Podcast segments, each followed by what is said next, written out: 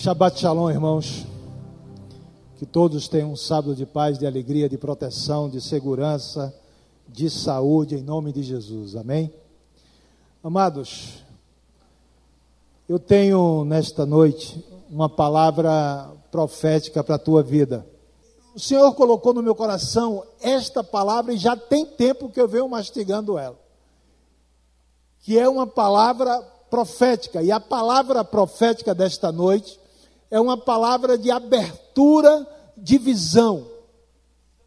E nós, como Ministério de Libertação, queremos lançar nesta noite, nos céus da igreja, esta palavra de abertura de visão. E gostaria de contar com vocês, para que na próxima sexta-feira, não só o Ministério de Libertação, mas todos os irmãos que estão aqui, que estarão na próxima sexta, lancem conosco esta palavra sobre os céus da igreja. De maneira que gostaria que, a partir do momento que eu te falar o texto, que você gravasse o texto e durante a semana você lesse o texto, estudasse o texto e orasse, e orar, e que você ore também por abertura de visão.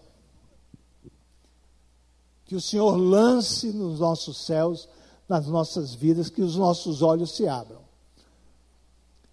Estou dizendo isso por alguns motivos. Primeiro, porque todos nós sabemos que nós estávamos mortos nos nossos pecados e delitos. O apóstolo Paulo diz isso. E Cristo, ele nos deu vida, ele nos vivificou. E é bem simples, bem fácil de entender isto, é só a gente olhar para o texto onde Jesus ressuscita Lázaro. Lázaro estava morto, nós estávamos mortos. Jesus manda retirar a pedra, manda que Lázaro saia do túmulo e Lázaro sai todo enfaixado. Ele estava todo coberto de ataduras. E o Senhor ordena que algumas pessoas tirem as ataduras de Lázaro, a fim de que ele pudesse andar e pudesse enxergar. Significa dizer que Deus já fez a parte dele, nos tirou do império das trevas, nos tirou dos pecados e delitos e nos deu vida. E agora cabe a nós nos ajudarmos. Ajudar um ao outro na tirada destas ataduras, tirar as ataduras um do outro, a fim de que nós possamos caminhar, andar e enxergar. Então o texto desta noite, o texto da Páscoa, o texto da ceia que o Senhor me deu está no livro de Lucas, capítulo 24, a partir do versículo 13, é um texto bem conhecido. Lucas 24, a partir do versículo 13. Interessante, irmãos, que quando o Senhor Jesus ele veio, ele nasceu. Nós vamos ler no livro de Mateus que os reis magos avistaram uma estrela e eles saíram e foram até Jerusalém, se encontraram com Herodes, que era o mangangão, era quem mandava na época, era o rei daquele momento, era quem mandava naquelas terras. E eles chegaram para Herodes e disseram para Herodes que o rei do judeu estava nascendo. E Herodes, de forma mentirosa, disse: Aonde ele vai nascer? E ele disse: Nós não sabemos.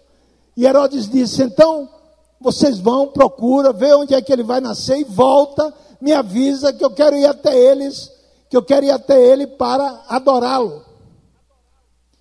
O interessante disso é que uns magos, uns astrólogos, saíram lá do Oriente e vieram para ver o nascimento de Jesus. E Herodes manda chamar os sacerdotes da época. e consulta os sacerdotes. Certamente relatou a história e perguntou a eles: aonde Jesus vai nascer? E os sacerdotes disseram em Belém. O que intriga é que os sacerdotes, os religiosos da época, não tiveram curiosidade de ir até Belém para saber se de fato o rei deles, o rei dos judeus, o rei dos reis, estava nascendo de fato. Eles não se moveram, tinham a palavra, conheciam a palavra, conheciam os textos, conheciam a Torá, mas eles não foram até Belém para ver se de fato o rei estava nascendo. E por que nós vamos pedir ao Senhor que abra os nossos olhos? Porque Jesus ele veio, ele nasceu e os religiosos da época não perceberam. Estavam com a palavra, mas não estavam atentos aos acontecimentos do momento.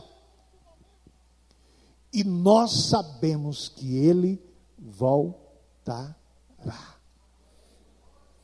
Ele voltará. E quem são os religiosos da época? somos nós. Será que as pessoas estão entendendo os sinais mais do que a gente?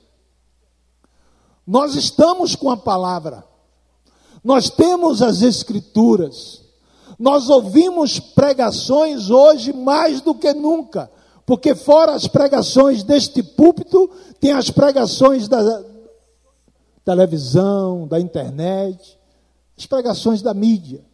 Então nós ouvimos pregações de tudo quanto é forma, de tudo quanto é jeito, de tudo quanto é maneira.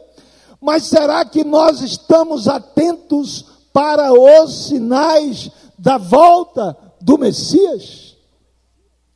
Porque ele voltará.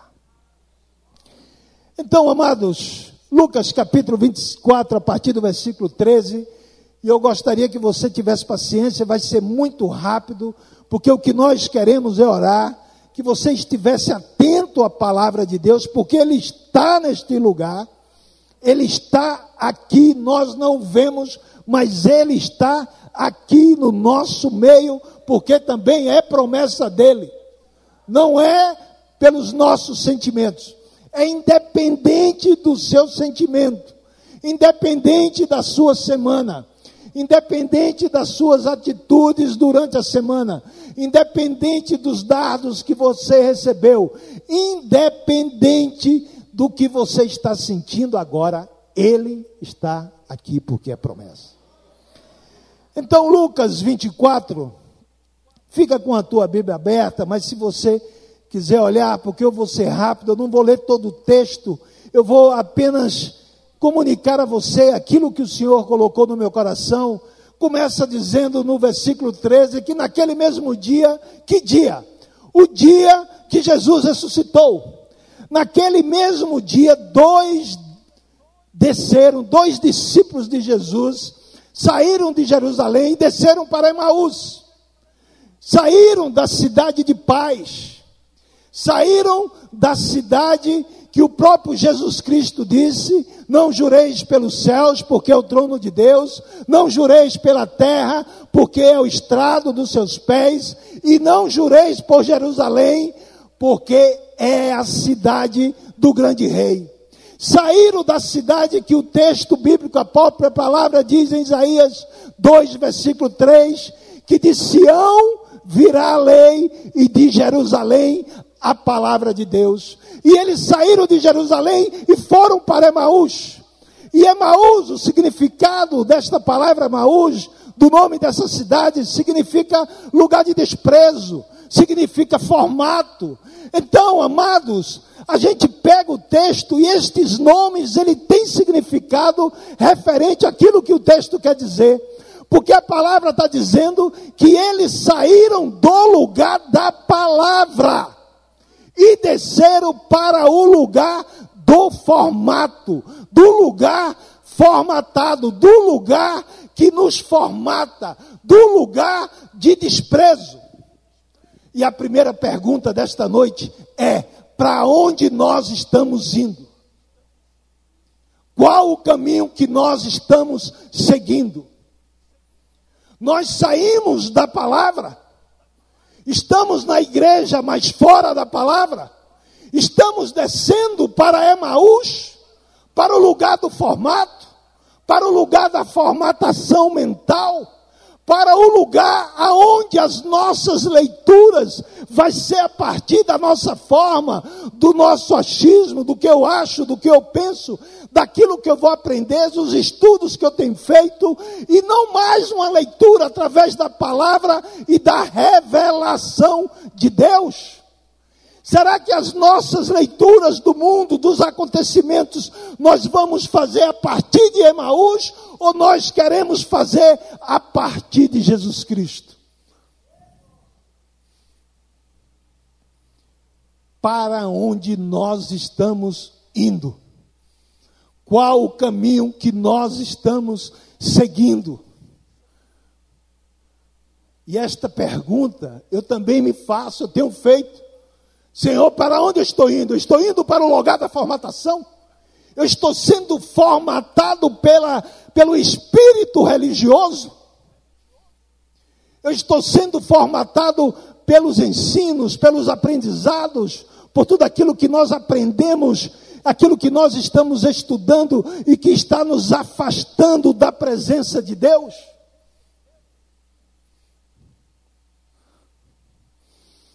De maneira que no versículo seguinte, a palavra diz que ele se achega aos dois discípulos. Só que os olhos deles estão tampados, eles não conseguem enxergar que é Jesus. Porque eles saíram do lugar da luz, do lugar de paz, do lugar onde o trono de Deus está, do lugar onde a lei está, e eles estão descendo para Sião, eles estão com os olhos tampados, andaram com Cristo, conhecedor da palavra, religiosos, mas com os olhos vendados, não reconheceram o Mestre. Jesus estava com eles, lado a lado, andando com eles, de maneira que Jesus pergunta: sobre o que vocês estão conversando? E eles perguntam: só tu não sabes? Os últimos acontecimentos em Jerusalém, como os nossos principais sacerdotes pegaram a Jesus Nazareno, a Yeshua, Ramachia, prenderam e levaram à morte. Só tu não sabes isto? E nós esperávamos que fosse ele que redimisse a Israel. E eles pararam entristecidos. Porque a visão deles estava na terra. Onde está a nossa visão? Eles pararam entristecidos um deles, a Bíblia diz que o nome era Cleopas. E descendo, a palavra diz que eles relatam para Jesus: Ora, nós esperávamos que fosse ele que redimisse a Israel, e hoje já é o terceiro dia. Andaram com Jesus, mas não perceberam a profundidade da caminhada. O que é que você tem esperado? Que você tem dito, eu esperava que ele fizesse. Eu esperava que ele me livrasse. Eu esperava que ele me desse a vitória. No tempo determinado por você e não por ele. Os nossos olhos, amados, estão muito na terra. A gente se preocupa muito com o dia a dia. Esta foi a demonstração deles, a verbalização deles. Nós esperávamos que fosse ele que redimisse a Israel, ou seja, que ele devolvesse a Israel o poder, que tirasse os romanos de Israel e Israel agora pudesse mandar na sua própria terra.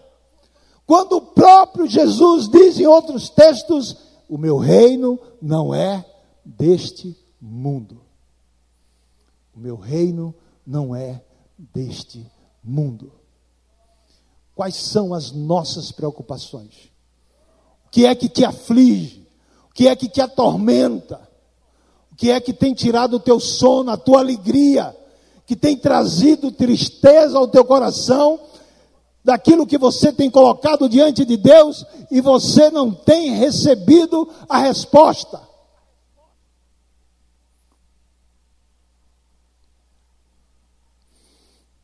Jesus quer mais da gente. E eu estou falando para mim também, porque eu tenho as minhas preocupações do dia a dia. Eu fico lutando para olhar para os céus, porque a terra chama.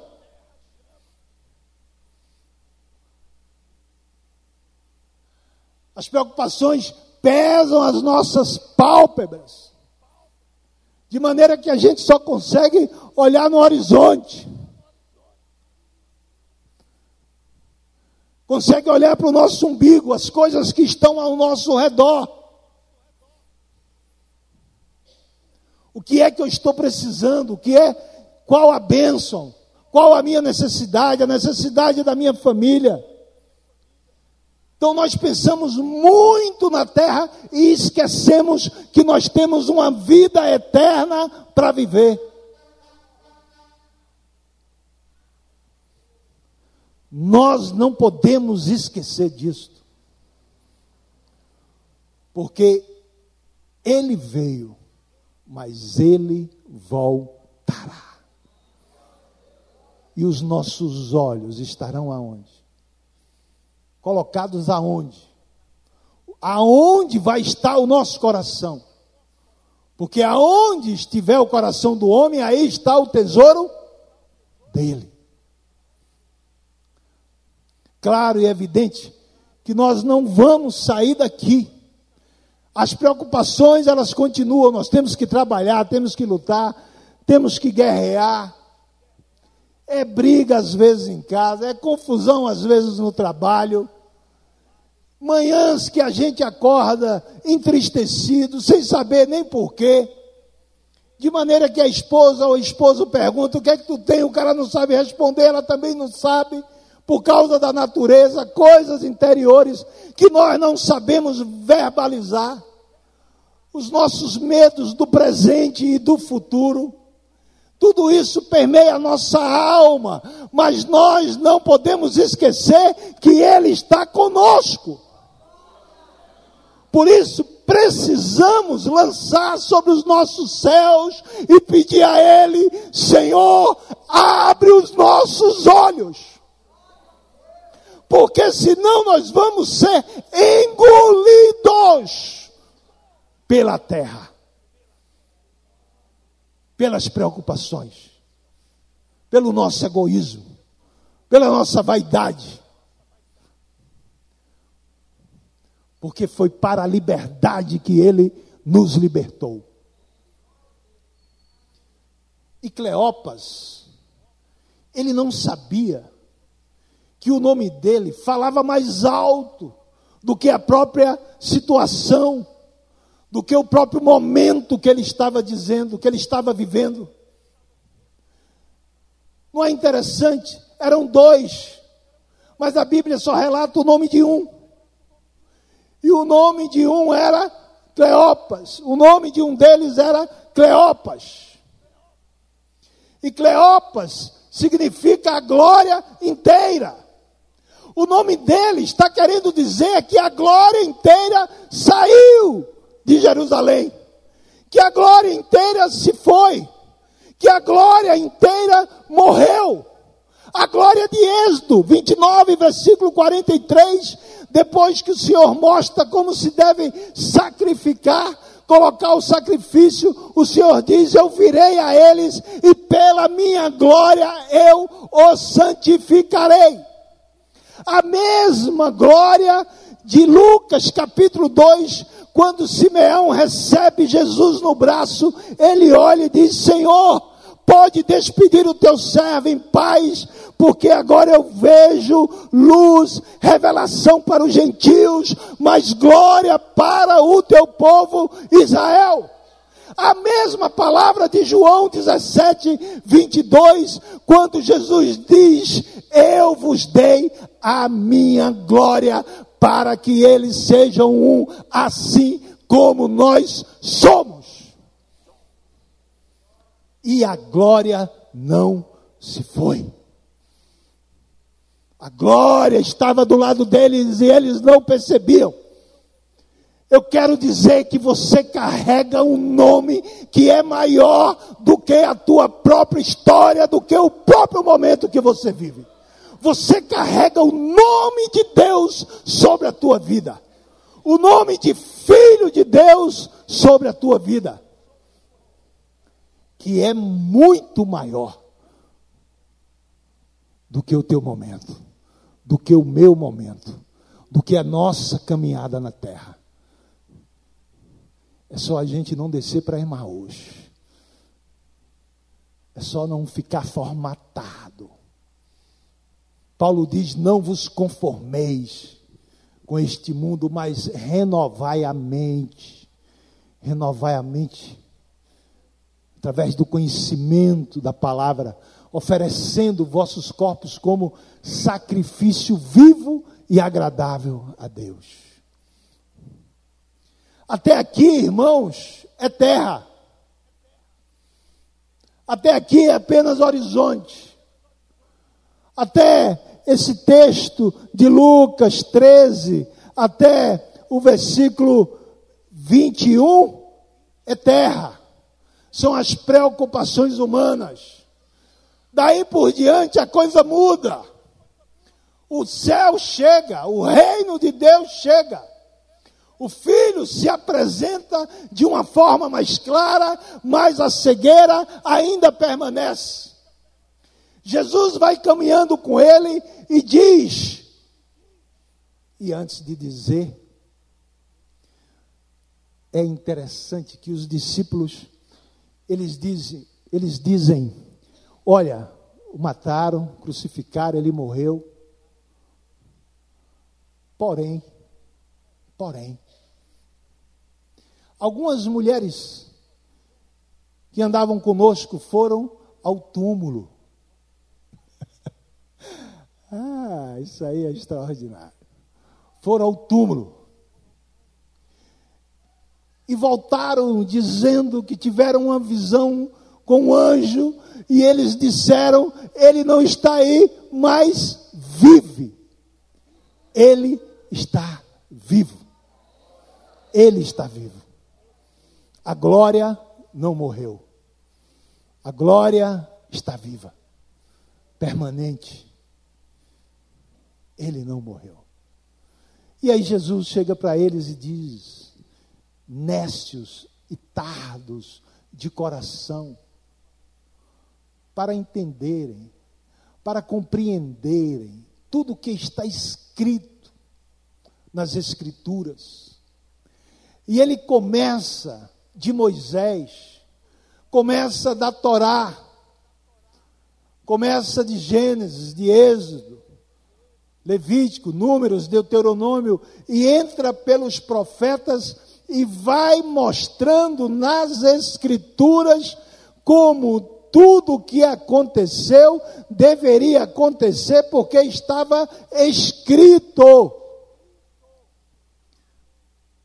Eles também não compreenderam, não.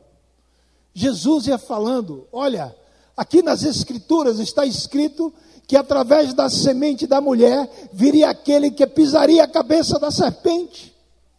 Jesus estava dizendo que ele daria as costas dele para ser chicoteado, daria a face para ser cuspido, colocaria, arrancaria os seus cabelos, colocaria coroa de espinho sobre ele, está escrito em Isaías Jesus estava dizendo isso, Isaías 50. Jesus estava dizendo que estava escrito em Salmos 22: repartiriam as minhas vestes, zombariam de mim. Jesus está dizendo que está escrito em Isaías 53, que foi por causa das nossas iniquidades que ele foi moído, que ele foi morto, que ele foi crucificado, que ele foi machucado por causa das nossas transgressões, que ele iria para o Calvário como ovelha muda, sem dar uma palavra, aceitaria tudo por nossa causa. Mas está escrito em Oséias. Eu quero que você abra. Oséias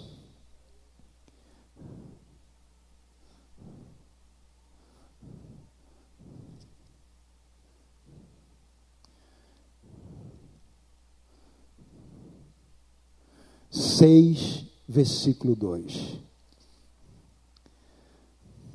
Vamos começar do 1. Vinde e tornemos para o Senhor, porque Ele nos despedaçou e nos sarará, fez a ferida e a ligará. Depois de dois dias nos dará vida, e ao terceiro dia nos ressuscitará, e vire, viveremos diante dele. Então Jesus estava falando isso para ele. Voltem para o Senhor, porque com o mesmo poder que eu fui ressuscitado, eu também ressuscitarei vocês. E Jesus vinha explicando as escrituras para eles e chegaram em Emaús. Chegando em Emaús, Jesus fez que ia passar direto e eles disseram: Não, mestre, não, não, fique conosco. E Jesus ficou com eles. Chegou a noite, na hora da ceia, a palavra relata que Jesus pegou o pão, abençoou, partiu e distribuiu entre eles. E os olhos deles se abriram. Jesus sumiu, os olhos deles se abriram. Os olhos deles se abriram. Os nossos olhos vão se abrir. Eu creio que os nossos olhos vão se abrir. O que é que está aqui nas Escrituras que nós estamos lendo e nós não conseguimos enxergar? O que é que o Senhor está falando conosco e nós não conseguimos entender? Porque estamos indo na direção errada. Não estamos no lugar certo. Não estamos fazendo aquilo que Ele quer. E quando os olhos deles se abriram, eles disseram: Será que não ardia no nosso coração? Quando pelo caminho ele nos mostrava, nos expunha as escrituras. Será, amados, que não arde o nosso coração? Quando a gente ouve, quando a gente lê e a gente desobedece, será que não arde o nosso coração?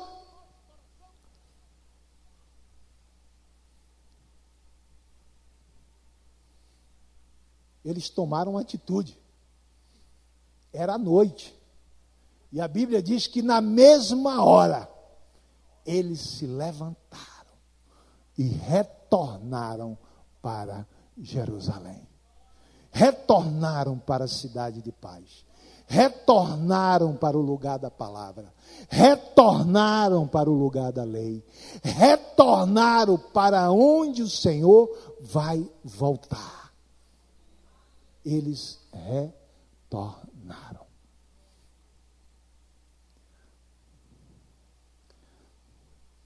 Você precisa retornar? Nós precisamos retornar? Será que nós estamos indo na caminhada certa? Será que estamos no destino certo? Somos crentes? Conhecedores da palavra. Mas será que a nossa caminhada está correta? Será que nós estamos caminhando da forma certa? Será que o Senhor está falando conosco e nós não estamos entendendo? Será que os nossos olhos estão tampados que a gente só consegue enxergar as coisas ao nosso redor? Senhor quer nos dar uma visão de Abraão. Olha, Abraão, olha, tudo que tu enxergar aí, aonde a tua visão alcançar, qual é o alcance da nossa visão, irmãos? Será que temos miopia, estigmatismo, catarata, glaucoma espiritual, de maneira que a gente não consegue enxergar? E a palavra profética é essa, de abertura de visão. E nós precisamos uns dos outros para que isso aconteça. Nós precisamos, durante a semana, clamar ao Senhor que abra os nossos olhos. Que abra os olhos daqueles cujos nomes estão aqui. Que o Senhor abra os nossos olhos no partir do pão na sexta-feira, na hora da ceia que assim como o Senhor abriu os olhos daqueles discípulos e eles retornaram para a direção certa, para o destino correto, que nós também possamos abrir os nossos olhos. Vamos ficar em pé?